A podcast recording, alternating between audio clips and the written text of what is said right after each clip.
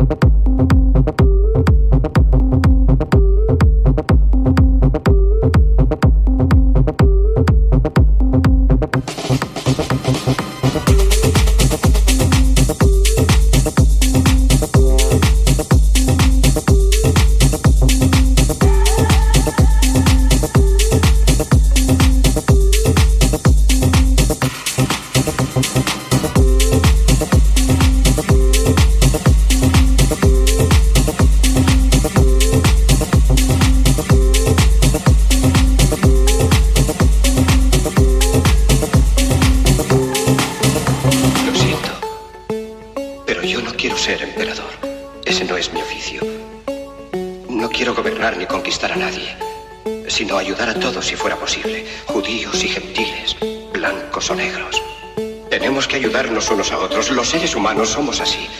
Queremos hacer felices a los demás, no hacerlos desgraciados. No queremos odiar ni despreciar a nadie. En este mundo hay sitio para todos. La buena tierra es rica y puede alimentar a todos los seres. El camino de la vida puede ser libre y hermoso, pero lo hemos perdido. La codicia ha envenenado las almas. Ha levantado barreras de odio. Nos ha empujado hacia la miseria y las matanzas. Hemos progresado muy deprisa, pero nos hemos encarcelado nosotros. El maquinismo que crea abundancia nos deja en la necesidad. Nuestro conocimiento nos ha hecho cínicos, nuestra inteligencia duros y secos. Pensamos demasiado y sentimos muy poco.